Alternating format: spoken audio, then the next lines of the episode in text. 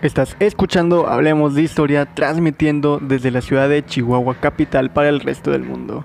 Sean bienvenidos amigos a un nuevo miércoles histórico, miércoles de historia, miércoles de pandemia. ¿Cómo están? Espero se encuentren muy bien.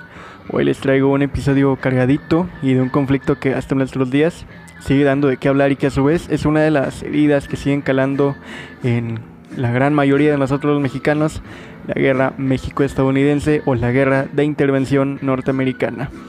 Preparen sus palomitas, agarren la bandera y preparen los pañuelos. Que estás en Hablemos de Historia.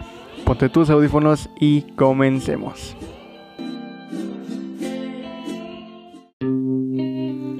Como recordaremos amigos, tras la independencia de México, nuestro país mantuvo en gran medida los acuerdos que España había tenido con los todavía jóvenes Estados Unidos. Entre estos tratos se encontraba la cuestión de la inmigración estadounidense en suelo mexicano, durante la época colonial, un gran número de pioneros estadounidenses se habían establecido principalmente en dos territorios, Texas y la Alta California, donde estos inmigrantes consiguieron crear una comunidad bastante fuerte, especialmente la primera, y recordemos amigos que como mencionamos en el episodio del Viejo Este, las políticas estadounidenses de expansión no respetaban fronteras, ellos querían avanzar todo lo que pudiesen, lo que decía que la migración a México, o como ellos lo llamaban, colonización de los territorios vírgenes fuera algo bastante común, algo que si me lo preguntas contrasta enormemente con las políticas norteamericanas de hoy en día. Se repudia al inmigrante, pero no solo Estados Unidos fue construido por inmigrantes, sino que ellos mismos fueron inmigrantes en algún momento de la historia. Pero bueno, a los inmigrantes estadounidenses que se habían establecido en el territorio de Texas, se les pedía por supuesto acatar las leyes mexicanas. No obstante, los problemas con esta comunidad migrante llegaron por la cuestión de la esclavitud, la cual se abolió definitivamente en México en 1829. Esto significó un duro golpe económico para los estadounidenses tejanos, que basaban sus actividades en la mano de obra esclava y que por tanto perderían la mayor parte de su fuerza de trabajo. Aunque en un principio lograron una excepción para su territorio, esto duraría tan poco como la estabilidad política de México, pues recordemos que en la década de 1820 e inicios de 1830, México se había convertido en un hervidero de conspiraciones y de inestabilidad política. En esos años se hizo con el poder el general Antonio López de Santa Anna, quien se rebeló contra el gobierno electo en las urnas. En este golpe de Estado logró imponer su voluntad y colocar de presidente a Vicente Guerrero, manteniéndose él como jefe del ejército mexicano. Aprovechando estas intrigas políticas en la capital de la República, los inmigrantes tejanos se pusieron en pie de guerra y pidieron que se les concediera la independencia, ya que ellos habían jurado lealtad al gobierno constitucional y no a las nuevas autoridades nacidas del golpe de Estado. La guerra de independencia de Texas se inició con una sucesión de contundentes victorias de las armas mexicanas que sobrevino el asedio al fuerte del Álamo, pero la ambición y el exceso de confianza de Santana le llevó a adentrarse en territorio enemigo en persecución de los combatientes tejanos, que ya venían en retirada. Pero estos conscientes de la debilidad del rival, se reagruparon y sorprendieron al ejército de Santa Ana en la batalla de San Jacinto el 21 de abril de 1836. El general, apresado en el enfrentamiento, se vio obligado a firmar el Tratado de Velasco, que reconocía de facto la independencia del territorio. Si quieres conocer el porqué de esta derrota, te invito a escuchar el episodio antepasado en el que hablamos de ello junto al buen Borre Capistrán. Sin embargo, el gobierno de México nunca reconoció este tratado, y mantuvo intenciones de por recuperar Texas, donde las incursiones militares mexicanas continuaron hasta que en diciembre de 1845 el territorio fue incorporado de manera definitiva a los Estados Unidos, que alcanzó con ello un objetivo que perseguía desde 1825, pues enviaba ofertas a México para su compra que fueron rechazadas. Aún así, Santana se fue a Cuba por la vergüenza de perder Texas. Aunque Estados Unidos no intervino directamente en el conflicto, sí que apoyó a los tejanos y dejó que voluntarios estadounidenses se integraran en sus filas. Las relaciones entre México y Estados Unidos se estaban degradando a un ritmo realmente alarmante, amigos. Y la anexión no fue sino el paso previo a una guerra que no tardaría en llegar, pues el tío Sam no estaba dispuesto a conformarse solo con Texas. Poco tiempo después, la administración estadounidense se dispuso a adquirir Nuevo México y la Alta California las autoridades federales mexicanas se negaron una vez más a vender su territorio a los estadounidenses, decisión que colocó al país en un punto de no retorno para la guerra. Los estados sureños, Estados Unidos, fueron los que con más entusiasmo apelaban a un conflicto abierto. Qué raro. y a finales de diciembre de 1845, el presidente estadounidense James K. Polk, que compartía su sentimiento bélico, movió las fichas y envió un pequeño contingente al mando del general de división Zachary Taylor a una zona en disputa, el territorio que se extendía entre el río Nueces y el río Grande o el río Bravo. El general Taylor, con órdenes presidenciales, llegó allí en marzo de 1846 y a finales de abril estallaron las primeras escaramuzas con unidades mexicanas. Hubo enfrentamientos, pues un ejército invasor estaba en territorio mexicano. Obvio, nuestro ejército se tenía que defender. No se esperaban los estadounidenses esto y aunque obviamente esto fue parte de su plan. Y fue entonces cuando el presidente Polk solicitó al Congreso la declaración de guerra que este ratificó el día 13 de mayo de 1846. La guerra México-Estados Unidos había comenzado.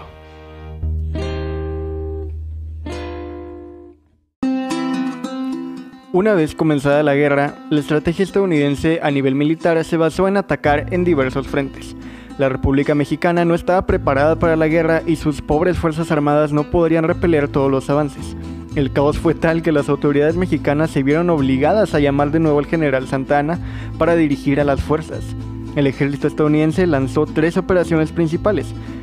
Una sobre la Alta California en junio de 1846, en Nuevo México en agosto de 1846 y continuando la ruta de Texas hacia la Ciudad de México en mayo de 1846 apoyadas por dos campañas navales que se encargaron de tomar primero los puertos de la Alta California y tiempo más tarde el puerto de Veracruz en abril de 1847. El primer enfrentamiento de la guerra se sucedió el día 8 de mayo, cuando el contingente del general Taylor se enfrentó al general mexicano Mariano Arista en la batalla de Palo Alto, en Texas. Aunque ninguno de los dos contingentes sufrió en exceso, los mexicanos se retiraron del campo de batalla. La victoria estadounidense se debió básicamente a que su despliegue artillero fue mayor, y al día siguiente ambos contingentes volvieron a enfrentarse en Resaca de La Palma, donde los estadounidenses volvieron a imponerse a las fuerzas mexicanas. Las bajas en esta ocasión fueron mayores. Taylor lamentó 45 muertos mientras que los mexicanos cerca de 160. Con este enfrentamiento, Taylor expulsó a los mexicanos del territorio en disputa y tomó la ciudad de Matamoros en Tamaulipas. A partir de aquí, esperó refuerzos para continuar las operaciones en el suelo mexicano. El 28 de febrero de 1847, el general Alexander Doniphan, después de tomar Paso del Norte, hoy Ciudad Juárez, llevó al primer regimiento montado de Missouri al sur con la intención de tomar Chihuahua capital. A 24 kilómetros al norte de la ciudad, Doniphan se encontró con una fuerza de caballería, infantería y artillería mexicana al mando del general José Antonio Heredia, en lo que hoy conocemos los chihuahuenses como Sacramento. Heredia y en el ese entonces gobernador del estado, Ángel Trías Álvarez, habían tratado de organizar una fuerza que pudiese lograr detener de una vez por todas el constante avance estadounidense hacia el centro del país. La gente civil ayudó a armar las improvisadas tropas mexicanas de pocos elementos y escaso armamento. Heredia creyó que el rancho de Sacramento sería el lugar idóneo para presentar el combate. Las posiciones mexicanas al ver el avance estadounidense cerraron el paso obligando al invasor a presentar batalla. Cuando las fuerzas estadounidenses arribaron al lugar, se detuvieron por un momento y reconocieron el campo. Doniphan desplazó sus unidades hacia un flanco con el fin de preparar su ataque. El general Heredia, percatado de, esta acción, ordenó a la, caballería un movimiento en forma paralela a la de los soldados estadounidenses que dándose cuenta del hecho, pararon la acción. Doniphan emplazó su artillería y ordenó hacer, hacer fuego sobre las tropas mexicanas. Aunque los oficiales y jefes mexicanos trataron de evitar la desbandada de las tropas, sus esfuerzos fueron en vano, por lo que tuvieron que retirarse de sus posiciones con sus heridos. Rápidamente fueron cayendo las posiciones mexicanas a pesar de, y a pesar de ello, la caballería mexicana comandada por el gobernador Ángel Trías efectuó varias cargas que casi lograron la victoria, hasta que artilleros estadounidenses lograron apoderarse de un cañón, mismo con el cual hicieron fuego contra los lanceros mexicanos a quemarropa, acción que terminó con la resistencia mexicana. Las fuerzas nacionales al perder la batalla se retiraron de la ciudad de Chihuahua con la intención de reorganizar su tropa. Doniphan, el 2 de marzo de 1847, ocupó la capital. En junio, los mexicanos debieron enfrentarse a otro problema. En el territorio de la Alta California comenzó una rebelión contra el poder central, La rebelión californiana fue iniciada por el topógrafo John C. Fremont, que adoptó la bandera con el oso y la estrella roja para el nuevo estado independiente. El ejército mexicano estaba poco preparado para la lucha y aunque lograron retrasar la pérdida de territorio, los estadounidenses lograron una victoria tras otra. El comodoro Sloat se encargó de la toma de San Francisco el 8 de julio y de San Juan Bautista el 17 de julio. Su proclama revelaba las intenciones estadounidenses y según él mismo dijo, y cito, izaré la bandera de los Estados Unidos por toda California. En adelante California será parte de los Estados Unidos. El Comodoro Sloat fue sustituido con el, en el mando por Stockton, quien llevó a cabo la ocupación de San Diego en el 29 de julio, San Pedro el 6 de agosto y Los Ángeles el 17 de agosto. El 2 de agosto también se inició la campaña contra el territorio de Nuevo México, dirigida por el coronel de dragones Esteban W. Kearney, que con un ejército de 1.700 hombres logró tomar Las Vegas, San Miguel y Santa Fe en una misma semana, sin encontrar resistencia por parte del ejército mexicano. Tanto en Alta California como en Nuevo México, los comandantes mexicanos no pudieron hacer nada más que huir, aunque soldados y civiles que quedaron atrás organizaron una defensa desesperada por detener el avance estadounidense. En la Alta California, esta resistencia se llevó a cabo en forma de guerra de guerrillas hasta el 13 de enero de 1847, cuando fueron finalmente sometidos. En Nuevo México, esta resistencia aguantó hasta el 3 de febrero. Comparando ambas defensas, Alta California llevó a cabo una oposición más férrea gracias a una guerra de forma irregular. Tras haber sido el primer militar estadounidense en combatir a los mexicanos, el general de división Zachary Taylor, al frente de 6.000 hombres, se enfrentó una vez más al ejército regular de Santa Ana en la población de Monterrey el 17 de septiembre de 1846. La batalla se produjo en un lugar propicio para la defensa mexicana, quienes contaban con 5.000 soldados. Tras una dura lucha, calle por calle, y la toma de las fortificaciones mexicanas, Taylor se abrió paso una vez más con unas bajas mínimas frente a las de su enemigo. Después de la batalla, el comandante mexicano Pedro de Ampudia logró un pequeño armisticio de ocho semanas para que pudiesen retirarse sin contratiempos. A finales de febrero de 1847, el general Taylor no había detenido su avance y volvió a combatir a las huestes mexicanas en Buenavista.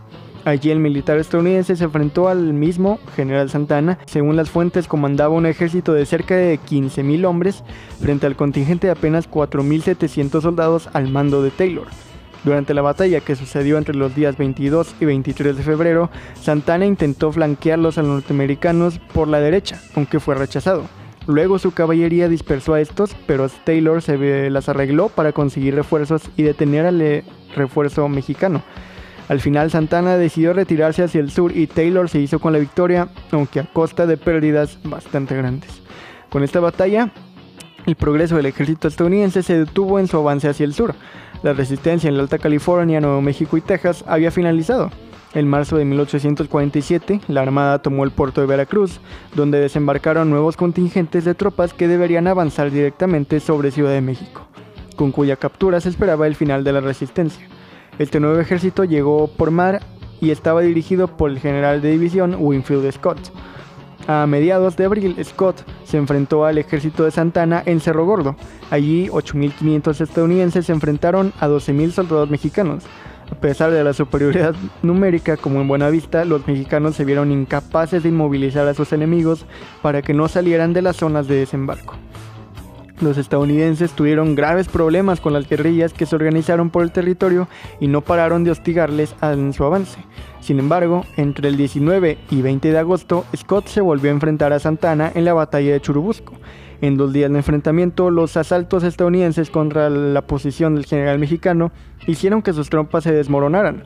El ataque frontal norteamericano dejó acorralados a muchos soldados, incluidos los desertores del ejército estadounidense, principalmente inmigrantes irlandeses y alemanes católicos, el famoso batallón de San Patricio.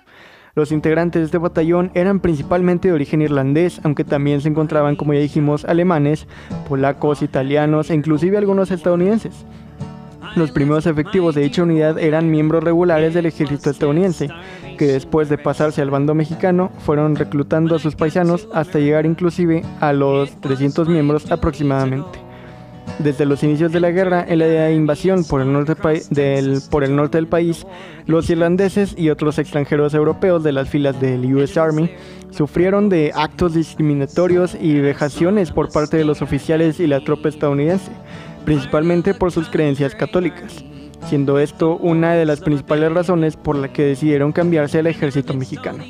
Además de los soldados irlandeses, se identificaban con los mexicanos al ver que el nivel de injusticia en las fuerzas de la guerra y lo comparaban con lo que su patria sufría con las invasiones de los ingleses.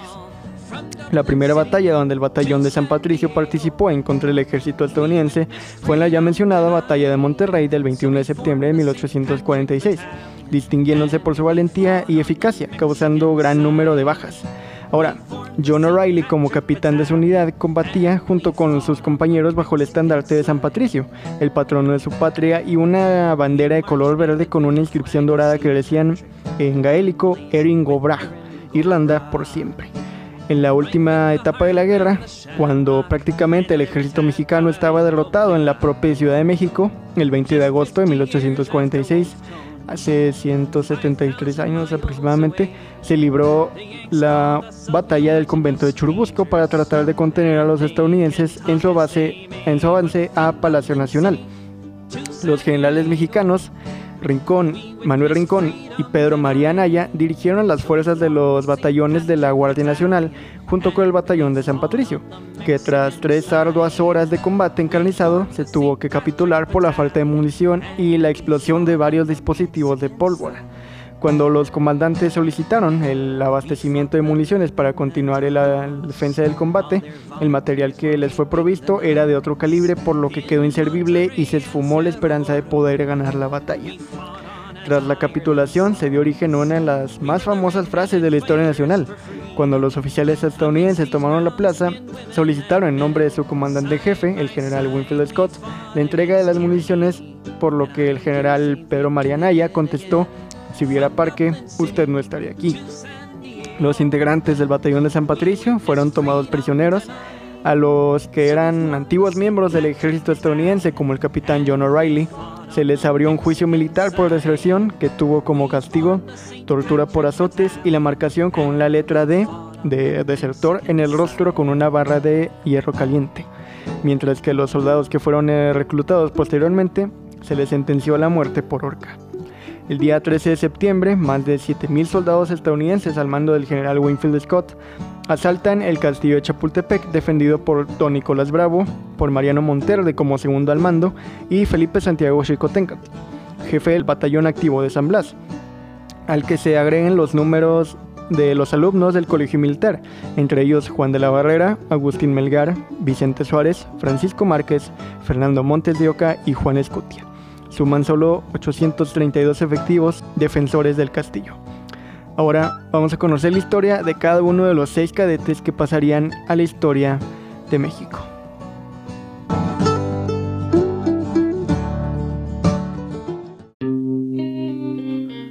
Juan de la Barrera nació el 26 de junio de 1828 en la Ciudad de México. Desde una edad muy temprana, a los 14 años, ingresó al colegio militar, poco tiempo después obtuvo el grado de subteniente de artillería. Después de terminar la escuela, ingresó al batallón de zapadores. Sin embargo, la invasión norteamericana hizo que Juan regresara al colegio militar y ayudara con la construcción de fortificaciones de los alrededores del bosque de Chapultepec. Cuando el ejército invasor, comandado por el general Kidman, comenzó el ataque al castillo, Juan de la Barrera lo defendió hasta que las balas sobre su cuerpo ya no le permitieron moverse. Juan de la Barrera murió por la patria el 13 de septiembre de 1847. Juan Escutia nació el 25 de febrero de 1827 en Tepic. Su nombre completo era Juan Bautista Pascasio Escutia y Martínez, pero la mayoría los conocemos simplemente como Juan Escutia. A decir verdad, se conoce poco sobre Escutia, además de pequeños mm, datos biográficos. Se sabe que fue soldado del batallón de San Blas. Este batallón estaba conformado por 400 soldados y llegó comandado por el teniente coronel Felipe Santiago Chicotencat. En julio de 1847, en la Ciudad de México, el batallón al llegar a defender el castillo chocó de frente con el ejército norteamericano, por lo que fueron masacrados. Scutia sobrevivió, a la balacera, pero al, recibir la al percibir la superioridad del enemigo, optó por envolverse en la bandera de México y arrojarse entre las rocas. De esta forma los norteamericanos no podrían tomar en nuestro lábaro patrio. Vamos a hablar un poquito de esto al final de este episodio, no se preocupen. Agustín Melgar nació el 28 de agosto de 1829 en la ciudad de Chihuahua. Su nombre completo era Agustín María José Francisco de Jesús de los Ángeles Melgar y Sevilla. A una edad muy temprana, Agustín perdió a su padre y, sin embargo, en honor a su progenitor, optó por seguir sus pasos y convertirse en militar. El 4 de noviembre de 1846, Agustín solicitó su ingreso al colegio militar y tres días después recibió la buena noticia de haber sido aceptado. Meses después, sin justificación alguna, desertó del colegio. Se dice que por andar de enamorado, pero días después se presentó para volver a ingresar. Posteriormente, Melgar fue enviado a defender el castillo de Chapultepec. Aquí se presentó con un, como un militar feroz que murió por la patria el 13 de septiembre de 1847, siendo respetado por el enemigo. Incluso su cuerpo lo recuperó el mayor Elliot y lo mandó a un hospital. Vicente Suárez nació el 3 de abril de 1833 en Puebla y con tan solo 12 años ingresó al colegio militar. Inmediatamente fue incluido en la segunda compañía de cadetes. Además de ser uno de los militares más jóvenes, Vicente Suárez fue el primero de los niños héroes en morir el día 13 de septiembre de 1847. Sin embargo, el valor que demostró ante la invasión norteamericana fue digno de admirarse, así como lo recordó el escritor y militar José Cuellar, y cito, el alumno Suárez era delgado, nervioso y de constitución delicada, pero de mirada viva y de ánimo resuelto. Después de haber agotado el parque de mi cartuchera, una detonación sobre mi cabeza hizo volver la cara. El enemigo estaba a cinco pasos. En ese momento vi correr a Suárez con un pequeño fusil en la mano a tiempo que el primer estadounidense bajaba la escalera. Suárez subió a ese encuentro y con formidable golpe atravesó al enemigo por el estómago. Fernando Montes de Oca nació el 29 de mayo de 1829 en la Ciudad de México. Se conoce poco de él, salvo que sus padres fueron José María Montes de Oca y la señora Josefa Rodríguez de Montes de Oca. Fernando, siendo aún muy joven, ya tenía conciencia del peligro que significaba para México la invasión norteamericana, por lo que solicitó su acceso al colegio militar. Fue aceptado en enero de 1847 y empezó con su entrenamiento el 24 de ese mismo mes. Meses después, el 17 de septiembre, ante el avance de las tropas norteamericanas, Fernando defendió heroicamente el castillo de Chapultepec. Ese mismo día murió en manos extranjeras y su cadáver fue encontrado tres días después de la batalla. Francisco Márquez nació el 8 de octubre de 1834 en Guadalajara. Ingresó al colegio militar 10 días antes de que Fernando Montes de Oca, el 14 de enero de 1847. Fue miembro de la primera compañía de cadetes y Francisco fue el cadete más joven de los niños héroes. Sin embargo, igual que los demás, dio su vida antes que darse por vencido o huir el 13 de septiembre de 1847, cuando los norteamericanos habían logrado tomar el castillo de Chapultepec. ¿Verdad o mito? Yo pienso que más allá de todo, la valentía con la que fue defendido el castillo de Chapultepec pocas veces se ha repetido en la historia nacional y estos seis cadetes representan a todos los que ese día dieron su vida por la patria, ese 13 de septiembre. Pero bueno, regresando al combate en sí, eh, desde las 3 de la mañana del día anterior, Chapultepec comenzó a ser bombardeado intensamente, provocando gran número de muertos y heridos. El general Nicolás Bravo pedía insistentemente refuerzos. A las 7 de la noche cesó el cañoneo y la guarnición trató de reponer los blindajes. Antonio López de Santana envió al batallón de San Blas al mando del general Felipe Santiago Chicotencatl, mismo que fue retirado. Bravo volvió a pedir refuerzos a Santana, quien respondió que si al amanecer era atacado, lo reforzaría. A las 6 de la mañana de ese día, 13 de septiembre, Bravo notificó al ministro Alcorta que la tropa desertaba y pidió más tropas, que no llegaron. Temprano inició el bombardeo. A las 8 de la mañana, la columna de Pillow y Kitman cercaron el cerro y dirigió su ataque a la zona este. Y en su parte de guerra, Bravo refiere, y cito, el crecido número de los enemigos y la falta de todo auxilio del repliegue de las tropas que, defendían los, que defendían los puntos avanzados sembró el desaliento en los artilleros, que no habían sido muertos o heridos y abandonados las piezas la confusión y el desorden se comunicaron a los muy pocos soldados que aún quedaban, sin bastar ningún esfuerzo para contenerlos y para hacer más costoso el triunfo del enemigo. El ejército norteamericano inicia el asalto y se lucha cuerpo a cuerpo. Continúa avanzando hasta que llega al, al edificio del colegio militar. Para ese entonces han hecho 550 prisioneros, entre ellos Nicolás Bravo, y 10 coroneles. Pronto la bandera de México es abatida y los invasores enarbolan la suya. Santa Ana envía al batallón de auxiliares de San Blas, pero ya no puede llegar al castillo y en la lucha mueren casi todos sus integrantes. Durante la batalla, acribillado por 30 balas y casi al borde de la muerte, Felipe Santiago Chicotencat alcanza la bandera de su batallón de San Blas para protegerla de que no caiga en manos del enemigo y muere con el lienzo patrio en su poder, pero su batallón es casi aniquilado por las fuerzas enemigas. Los últimos que se baten son los alumnos del colegio militar, que resultan muertos, entre muchos más los ya mencionados, el teniente Juan de la Barrera y los subtenientes Francisco Márquez, Fernando Montes de Oca, Agustín Melgar, Vicente Suárez y Juan Escutia. La caída de Chapultepec tiene un gran impacto en el común de la gente que la consideraba inexpugnable, aunque en realidad era una construcción insignificante y mal defendida, por lo que al caer en manos del enemigo se considerará perdida la capital de México, pese a que el ánimo no decaía y estaban intactos varios cuerpos nacionales del ejército. En ese mismo día, las fuerzas norteamericanas de invasión ahorcan a 30 soldados irlandeses del, del batallón de San Patricio en el mismo momento en que la bandera norteamericana es izada en el castillo de Chapultepec. La batalla de Chapultepec fue el último intento desesperado de Santa Ana de acabar con los estadounidenses.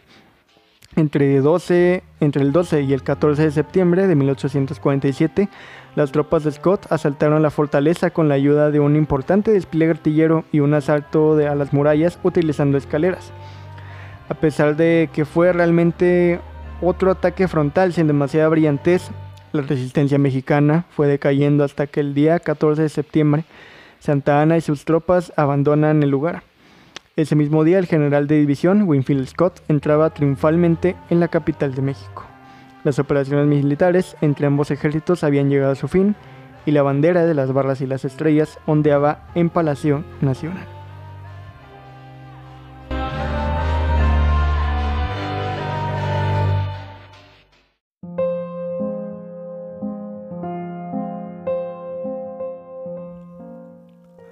Una vez finalizaron las hostilidades, las fuerzas estadounidenses ocuparon el territorio hasta que las nuevas autoridades mexicanas lograron firmar la paz definitivamente. El general Santana abandonó el país de nuevo y se dirigió a Guatemala. La ocupación estadounidense de México se alargó nada menos que hasta 1848 y las condiciones para la paz fueron nefastas para el país. Todo ello se vio reflejado en el Tratado de Guadalupe Hidalgo, firmado el 25 de marzo en ese mismo año además de abrir una gran brecha en la política mexicana que llevó a un nuevo periodo de inestabilidad, el país debía ceder a Estados Unidos de manera definitiva, Alta California, Nuevo México y reconocer una vez por todas a Texas como parte de los Estados Unidos. Así, la República Mexicana perdió aproximadamente un 55% de su territorio, estableciendo las fronteras que todavía hoy en día siguen vigentes. En las últimas cláusulas del tratado, Estados Unidos se comprometió a pagar 15 millones de, dólares por los territorios cedidos, además de una compensación a los ciudadanos mexicanos de 5 millones de pesos. Uf. La, sin dudas, la guerra de, invasión norteamericana fue un. fue y es un episodio bastante duro de nuestra historia como mexicanos fue un, más que nada, más que una invasión, fue una guerra ventajosa para los Estados Unidos que México no estaba preparada para recibir, además de todas las posibles, no posibles, todos los conflictos internos que había en México. Gran parte del la forma en la que ganó Estados Unidos de manera rápida y contundente fue gracias a todas las conspiraciones, todas las disputas políticas que había en México en ese entonces. Hasta incluso hubo grupos políticos que dijeron, ya, ya esto está perdido, vamos a decirles a los estadounidenses que se queden para siempre en México o que vuelvan a México un país satélite de Estados Unidos y incluso le ofrecieron la presidencia, me parece, a Winfield Scott o a Zachary Taylor, uno de esos dos, la verdad no recuerdo bien bien, pero sí, en todo México se crearon guerrillas, no nada más para repeler al enemigo, sino también para repeler a los mismos mexicanos. Hubo incluso estados en los que no se libró la guerra porque se negaron a defender a México. No, en ese entonces pienso yo que no había una, un sentimiento de unidad nacional como el que hay ahora y eso fue mucho de lo que mermó la resistencia mexicana y que bueno, debemos decir que sí hubo pequeños triunfos que fueron de gran utilidad para reforzar la moral, por así decirlo, de los ciudadanos y de los soldados mm, mexicanos. Las guerrillas sirvieron de en gran manera y bueno, hasta cierto punto. Aún así, las, por así decirlo, ineptitudes de los altos mandos mexicanos como Santana, que perdió batalla tras batalla, teniendo un ejército mm, numerosamente superior al ejército estadounidense, que aún así perdió batalla tras batalla, y que ni siquiera con los refuerzos que tuvimos, tanto de nuevos batallones mexicanos como del batallón de San Patricio, por ejemplo, ni siquiera así se logró mm, defender de buena manera a la patria. Hay una anécdota que dice que durante, me parece, el sitio de Churubusco, la batalla de Churubusco, ya los mexicanos nos estábamos rindiendo y los irlandeses quitaban la bandera blanca que para que parase la batalla y continuar peleando. Eso sucedió una, dos o hasta tres veces, incluso disparando al mexicano que estuviese poniendo la bandera blanca. Para que vean que a veces hasta los mismos extranjeros tienen más sentimiento patriótico que muchos otros mexicanos.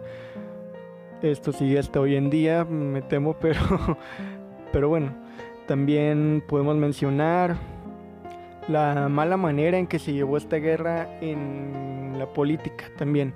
Por ejemplo, cuando los estadounidenses pasaron por Durango, se llegó a un acuerdo entre, no sé si el gobierno de Durango o el mismo gobierno mexicano, para que pasasen sin que hubiera algún combate en territorio duranguense. Y los mexicanos, los políticos mexicanos, los generales mexicanos, se alzaron el cuello diciendo que expulsaron a los estadounidenses de Durango sin una sola bala cuando ellos mismos habían pactado con ellos para que no hubiese ningún mm, combate o cosas así. Aunque también debemos mencionar que el clima mexicano han siempre mermado las invasiones este, extranjeras. Los españoles en San Juan de Ulúa, los estadounidenses también en San Juan de Ulúa, los franceses en Veracruz. Siempre cada invasión extranjera, lo primero que hace, además de pues organizarse, es buscar cómo salir de la costa, porque las enfermedades, el calor, el clima, los animales hace que un ejército que no esté acostumbrado a ese clima, pues sea más susceptible a perder. Bueno, muchas veces no ha pasado en México, pero aún así, siempre lo primero que hacen los invasores es buscar cómo salir de la costa porque el clima es horrible para ellos. Y eso fue algo que causó en gran medida, mm, de cierta manera, que no fuese tan, tan brutal las derrotas mexicanas en las costas. Aún así, ni con todo esto se pudo hacer una defensa digna del territorio nacional, pues se perdió una batalla tras otra batalla tras otra batalla. Y que bueno, menciono de nuevo las disputas políticas y que había en ese entonces. Hacía no hacía más que entorpecer la forma en la que se estaba llevando la guerra y que terminó llevando a la derrota definitiva de México en septiembre de 1847 y que por primera vez una bandera y por única vez, me parece hasta ahora, una bandera extranjera ondease en Palacio Nacional, significando esto la derrota definitiva de México. Y bueno, me gustaría hablar de lo que pasó en la defensa del castillo de Chapultepec de los niños héroes, pues esto es algo que desata demasiada, demasiada, demasiada polémica. Bueno, se dice que fueron, primero, vamos a contar la versión de la CEP.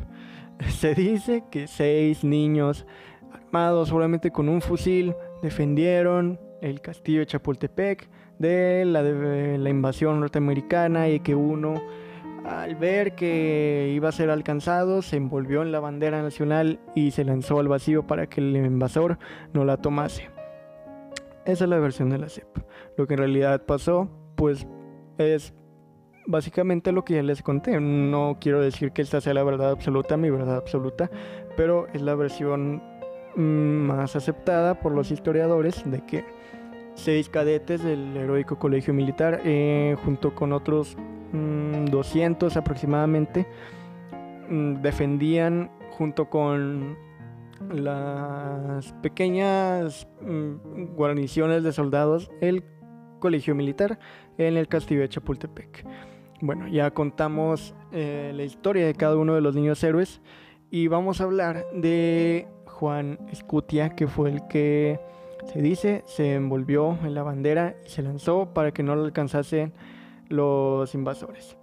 Y voy a mencionar lo que menciona Paco Inés Taibo II en un documental sobre los niños héroes, que para empezar es casi improbable que eso haya pasado. Mm, lo más probable que haya sido es que fuera haya tomado la bandera Juan Escutia y fuera corriendo, no sé, por un por por la orilla de del, del castillo y bueno, lo alcanzó una bala, traía la bandera y cayó y pues cayó con la bandera. Eso es lo más probable que haya pasado. Pero a la vez tú le preguntas a un mexicano de que qué opina de los niños héroes y va, te van a decir de que probablemente sea ellos piensen que sea falso, que es nada más una historia para enaltecer al sentimiento nacional y pues sí, esa es la verdad. Mm, sí, obviamente como todo tiene su verdad, tiene su mentira. No fueron solo seis niños, fueron unos 230 y algo. Eh, y bueno, mm, si le preguntas a un mexicano que si hubiera hecho lo mismo, pues te va a decir que sí. Si se hubiera aventado con la bandera, te va a decir que sí. Pero bueno, hay que estar ahí para poder vivir y poder decir si harías o no harías tal o y cosa. Y bueno, me gustaría cerrar con ese mismo pensamiento que mencioné al contar la historia de los niños héroes. Que bueno, verdad o mito, más allá de todo, esos seis niños representan a todo un país, representaron a todo un país y a todo un ejército que dio su vida para salvaguardar la soberanía nacional ese 13 de septiembre de 1847 y que pasaron a la historia como héroes nacionales y como muchos, muchos más mexicanos que han dado su vida, su sangre para proteger a nuestro país.